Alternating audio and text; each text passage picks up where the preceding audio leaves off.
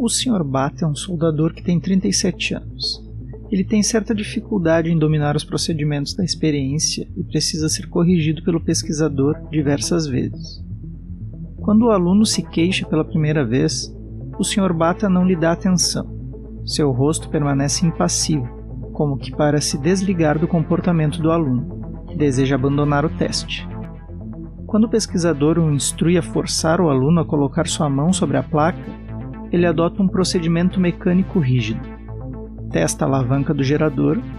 Quando ela não funciona, ele então força o aluno a colocar a mão sobre a placa.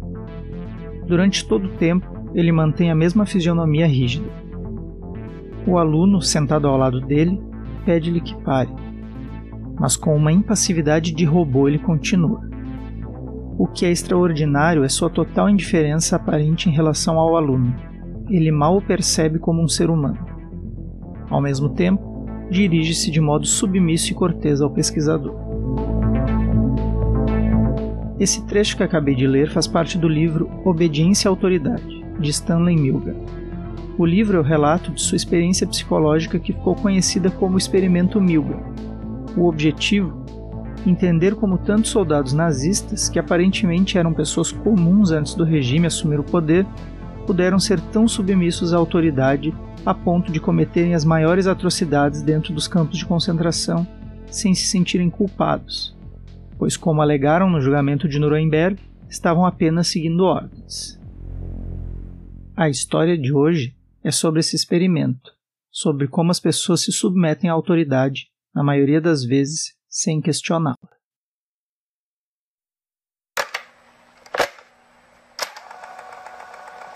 Olá, meu nome é Guilherme Galvão e esse é mais um episódio do Funil de Histórias.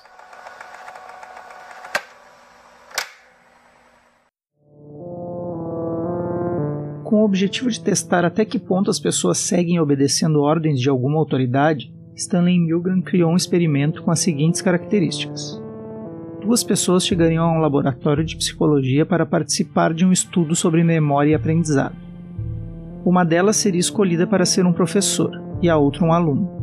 O pesquisador responsável diz a eles que a pesquisa tem o objetivo de testar os efeitos da punição no aprendizado.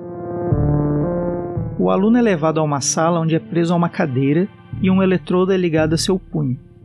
Ele é orientado a decorar pares de palavras que serão solicitadas durante o experimento. Caso ele erre alguma palavra, receberá um choque, que a cada erro aumenta de intensidade. Mas o foco da experiência não é o aluno, mesmo porque ele nem existe de verdade. O foco está no professor. Depois de ver o aluno sendo amarrado à cadeira, o professor é levado até sua sala e é colocado diante de um gerador de choques elétricos, com 30 chaves dispostas horizontalmente e que comandam a intensidade que vai dos 15 até os 450 volts.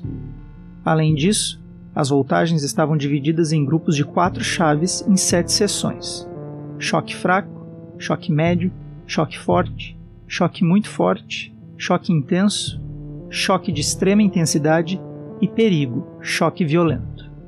Ao final da máquina, havia mais duas alavancas que continham apenas uma marca com três letras X.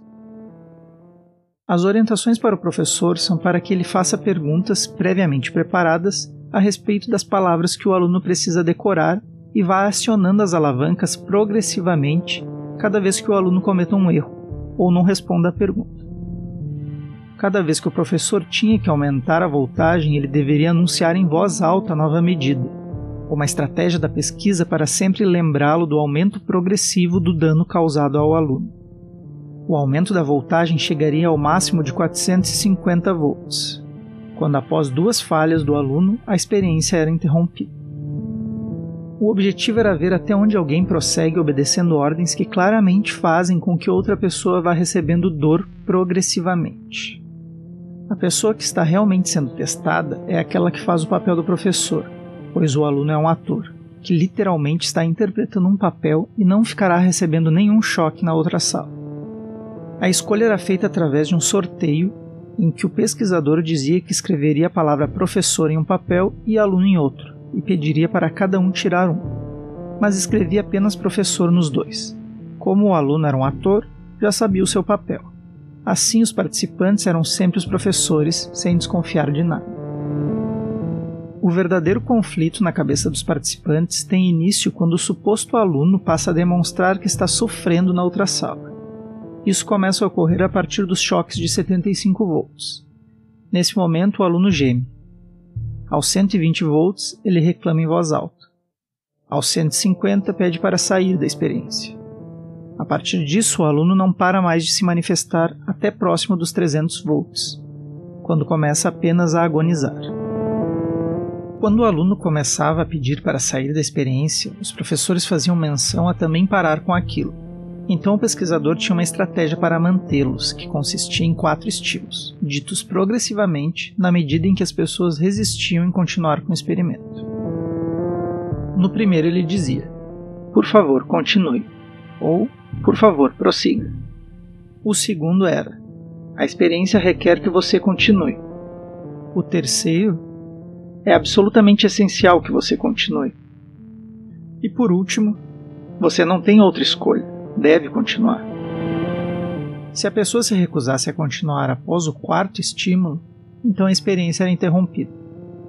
Sempre que o professor perguntava se o aluno não estava sofrendo muito, o pesquisador respondia que ele não sofreria nenhum dano permanente, que era mais uma técnica para manter a obediência. Cada professor recebia uma amostra do choque de 45 volts antes de começar a experiência, para mostrar que os choques eram verdadeiros.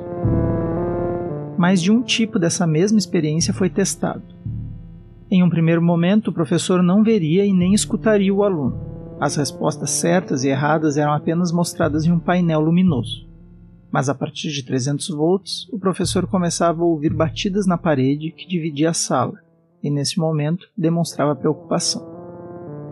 Em um segundo momento, quase tudo ficava igual, mas o professor podia ouvir o aluno sofrendo desde o início. Na terceira experiência, o aluno era colocado na mesma sala que o professor, a poucos metros dele. Na quarta variação do teste, o aluno receberia a punição do choque somente quando sua mão, que estava amarrada, estivesse tocando em uma placa energizada. A partir dos 150 volts, a mão do aluno era liberada e ele começava a se recusar a encostar na placa. Assim, para continuar o teste e seguir obedecendo ao pesquisador, o professor teria que tocar no aluno e o forçar a colocar a mão sobre a placa. O que foi percebido com essa variação é que, na medida em que o professor se aproximava do aluno, a obediência diminuía. No primeiro teste, somente 35% dos voluntários contestaram o pesquisador no segundo, 37,5%, no terceiro, 60%, e no último, 70% recusou-se a continuar a experiência. Mas o que isso nos diz a respeito da obediência à autoridade? Aparentemente, criamos uma conexão empática ao estarmos mais próximos de alguém, principalmente em contato visual com essa pessoa. Ao entrarmos em contato com a suposta vítima, podemos criar mecanismos que limitam o poder da autoridade ao não querermos ferir outra pessoa. Mas se a vítima estiver fora do alcance dos nossos sentidos, obedecer a certas ordens torna-se muito mais fácil. Isso pode ser verificado tanto nos números que acabamos de citar, quanto no depoimento dos participantes. Abre aspas. É curioso como a gente realmente começa a se esquecer de que existe outra pessoa lá, mesmo quando se pode ouvir essa pessoa. Durante muito tempo eu me concentrei apenas em apertar os comandos e ler as palavras.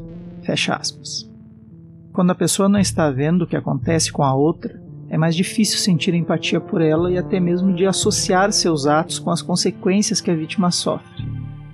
Naquele momento, a pessoa, aparentemente, está apenas apertando botões e seguindo ordens. Não percebe que está causando dor a outra pessoa. Não vê a relação de causa e consequência tão facilmente. Além disso, estar próximo do pesquisador e longe da vítima faz com que se crie uma conexão com aquela autoridade, tornando a obediência um pouco mais fácil, diferente de quando o aluno está na mesma sala. Nessa situação, a conexão com ele torna mais fácil a criação de uma aliança para desafiar e desobedecer o pesquisador. No entanto, um número considerável de pessoas prosseguiu com o experimento até o fim, em todas as quatro variações. O que, se pararmos para pensar um pouco, é algo preocupante. Por que elas obedecem a alguém sem questionar o mal que estão fazendo a outra pessoa? Ouvindo alguns depoimentos, a gente percebe que sempre existe uma tentativa de racionalizar, ou seja, de justificar os motivos para terem continuado causando dor a outra pessoa, retirando a responsabilidade de suas ações e a transferindo a quem dá as ordens ou lhe passando os comandos. Eu não faria isso sozinho, fiz apenas o que me mandaram, era a resposta mais comum dada pelos voluntários. Uma resposta muito semelhante àquela dada pelos soldados nazistas no julgamento de Nuremberg. Eu estava apenas cumprindo minha obrigação. Como diz o próprio Stanley Milgram, abre aspas, é psicologicamente fácil ignorar a responsabilidade quando se é apenas um elo intermediário na cadeia de más ações, mas nos encontramos longe das consequências finais da ação. Fecha aspas. Mas não podemos encarar essas respostas como apenas uma desculpa. Tais respostas revelam o comportamento comum de muitas pessoas em uma estrutura de autoridade. O desaparecimento do senso de responsabilidade é a consequência mais comum nesse tipo de estrutura. Afinal, ela está ali para fazer o que a autoridade manda, certo? Além disso, a racionalização também coloca o teste acima da vítima. O voluntário está ali por um bem maior, o avanço da pesquisa que vai ajudar a sociedade, e isso acabou ofuscando a vítima. Uma vítima que, além de tudo, está longe do elo entre o pesquisador e o voluntário, e merecia receber o choque, pois estava falhando em seu teste, como alguns voluntários justificaram. Essa pessoa era tão estúpida e teimosa que merecia receber os choques.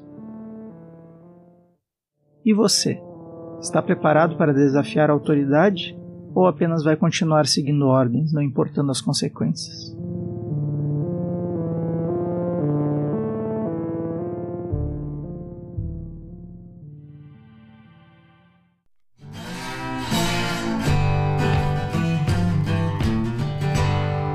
Se você gostou dessa história, divulgue Funil de Histórias, curta, compartilhe em suas redes sociais, se inscreva no canal e deixe suas sugestões para um próximo programa. Quem sabe sua história não aparece aqui. Abraço e até a próxima. Tchau.